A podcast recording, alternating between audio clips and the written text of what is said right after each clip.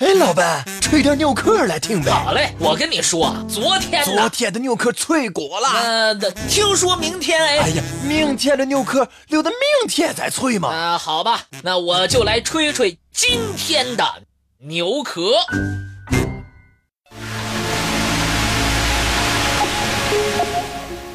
青花瓷曾经在世界上引起了极大的轰动，它精美写意。极具华贵气息，曾一度衰落，中兴，又衰落，中兴。朝代的更迭，最终让它在中国历史上焕发出更为耀眼的光彩。那么，它究竟是怎么产生的呢？中国瓷器世界闻名，种类繁多，淡雅脱俗的青花瓷正是其中最为人们喜爱的一种。青花瓷又称白地青花瓷器，是一种釉下彩绘。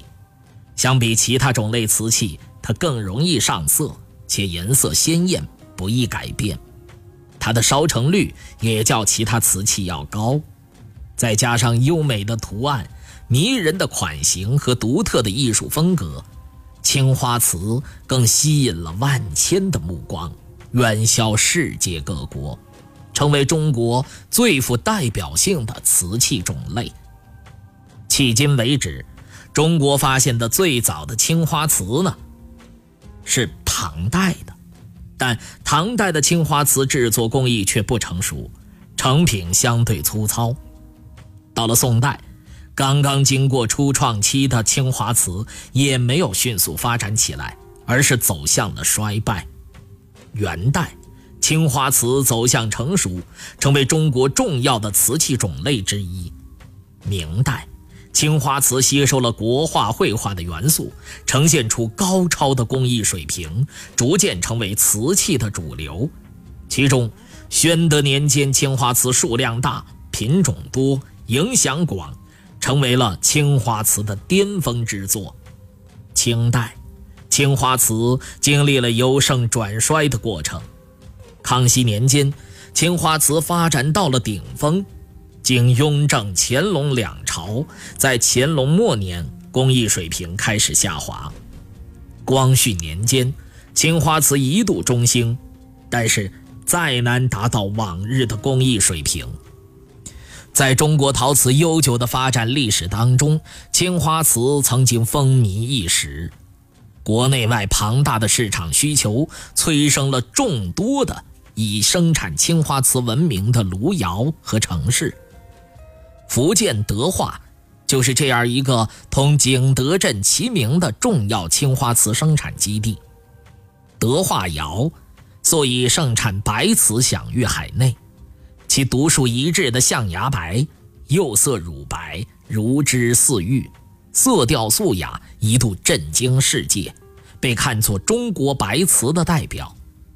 明代中晚期，德化民间陶瓷匠师们开始研究试烧青花瓷器。到了清代，德化青花瓷已臻成熟，成为德化窑产品的主流，并以其独特的风格在中国民窑体系当中占据了重要的地位。德化青花瓷富有民间工艺的韵味和情调，活泼舒展，但是在其背后。也隐藏着难以言明的故事。青花瓷的制作在明代晚期达到了一个高峰，这在很大程度上要归功于德化青花瓷的发展。德化青花瓷以强烈浓郁的色彩和简洁的艺术风格而著著称，它的出现极大地丰富了青花瓷的品种。只可惜。人们对德化青花瓷的了解十分有限，也没能在文献上找到关于德化青花瓷起源的时间记载，因此，人们只能凭借一些该地青花瓷实物来推断它具体产生的时间，而推断的结果自然是众说纷纭、争议多多。有人认为，德化青花瓷产生于明代正德年间。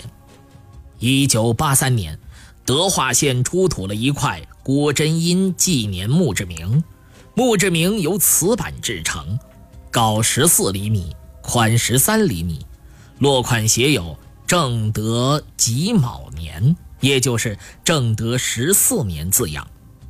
根据铭文的内容、文字的着色颜料和制作工艺，人们推测。德化民窑在明代正德十四年前后就已经开始试烧釉下彩新产品，也就是说，德化青花瓷在正德十四年前后可能已经进入了萌芽期。这种推断究竟是否属实呢？通过分析其他的考古资料，很多人认为。明代末期，德化民窑青花瓷已经经历了从产生到成熟的阶段，为其后的发展奠定了良好的基础。德化青花瓷始烧于正德年间，石南成立。也有人认为，德化青花瓷产生于明代嘉靖年间。其根据同样源自于德化县出土的一块写有“嘉靖己未年”，也就是嘉靖二十年字样的青花木质，以及同时期的青花瓷实物。但是，很多人习惯于把一些不属于景德镇的青花粗瓷一概视为德化窑的产品，所以，德化青花瓷产生于明代嘉靖年间的说法，证据。也不充分。